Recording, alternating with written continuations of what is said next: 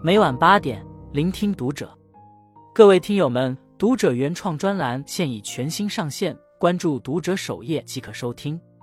今晚读者君给大家分享的文章来自作者刘真。一个人顶级的修养，穷不择亲，富不嫌妻，难不坑友。真实的信仰中有这样一句话：人的修养往往在不经意的言行举止中体现。生活中。一个人的外表可以通过穿衣打扮来修饰，但是修养却无法伪装。那些日常里不经意的言行举止，往往最能体现一个人的品性。一个人顶级的修养，体现在这三处：穷不择亲，富不嫌妻，难不坑友。一穷不择亲是孝义。《诗经·小雅·了娥》有言：“哀哀父母，生我劬劳。”可怜我的父母啊，他们生我养我，历尽辛劳。在一档调解栏目里，有这样一个令人印象深刻的故事：男主人公石头从小家庭条件不好，小时候他羡慕同学们有各种各样的玩具，有人出行，还有车专门接送。后来因家庭条件不允许，他只能被迫辍学去农田里干体力活。成年后的他总是恨自己命不好，出生在一个普通的不能再普通的家庭。恨父母无能，没有让他一出生就含着金汤匙。一直抱着这种想法生活的他，成年后的日子也过得不如意。《劝孝歌》里写道：“人不孝其亲，不如草与木。”那些越是对父母挑剔的人，自己的日子也会过得越不舒畅。真正成熟的人都懂得善待亲人，原谅他们的不完美。网上有句话说：“我们无法选择出身，但可以决定自己的人生。”现实生活中，很多人即使出身贫寒，长大后也能有非凡的成就。由此想到另一个故事：意大利导演贝尼尼凭借电影《美丽人生》曾两次站上了奥斯卡的领奖台。领奖时，他激动地说：“我要感谢我的父母，他们在一个叫 v i r g i n o 的小村庄赐予了我最宝贵的礼物，那就是贫穷。感谢他们对我人生的教育。”小时候，贝尼尼的家境贫困。他的父亲只是一个普通的农民，后来由于父亲被抓，为了生计，他不得不辍学打工。日子虽然过得很艰辛，但父亲总喜欢用幽默的方式向他讲述自己在集中营那段备受折磨的日子。于是，他以父亲的经历为雏形，创作出了电影《美丽人生》。对待亲人的态度里，藏着每个人最真实的人品。一个对亲人都无法体谅包容的人，最终也会被社会所抛弃。毕竟世上从来没有完美的父母，一个人的成熟就是从接纳父母的平凡开始。人生经不起太长的等待，别让你的孝顺来得太迟。二，父不嫌妻是真情。生活中不少爱情都始于初见时的心动。男人在艰难时也许会感念枕边人的好，但在功成名就时就会忘记他的恩和情。曾经的山盟海誓也变成了一句空言。一个男人最大的成功，便是在飞黄腾达时对妻子不背初心。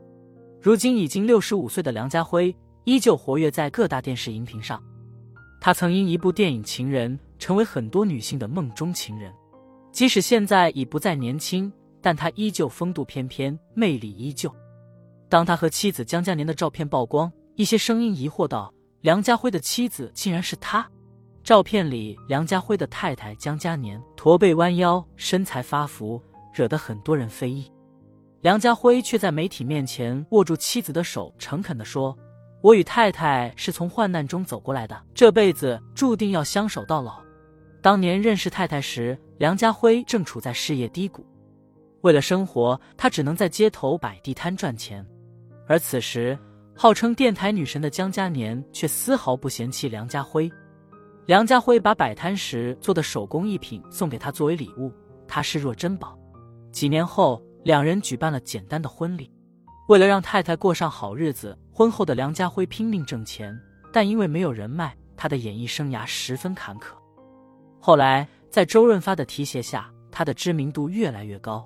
一九九零年，梁家辉在《爱在他乡的季节》中凭借精湛的演技，拿下了台湾金马奖最佳男主角奖。后来又凭借电影《寒战》拿下香港金像奖的影帝，真正成为名副其实的实力派演员。如今每次两人携手站在公众场合，总有媒体拿他太太的外形大做文章，称两人很不般配。面对外界的各种诱惑，梁家辉也给出了这样的答案：我既然中意他、爱他，就不会在乎他变成什么样子。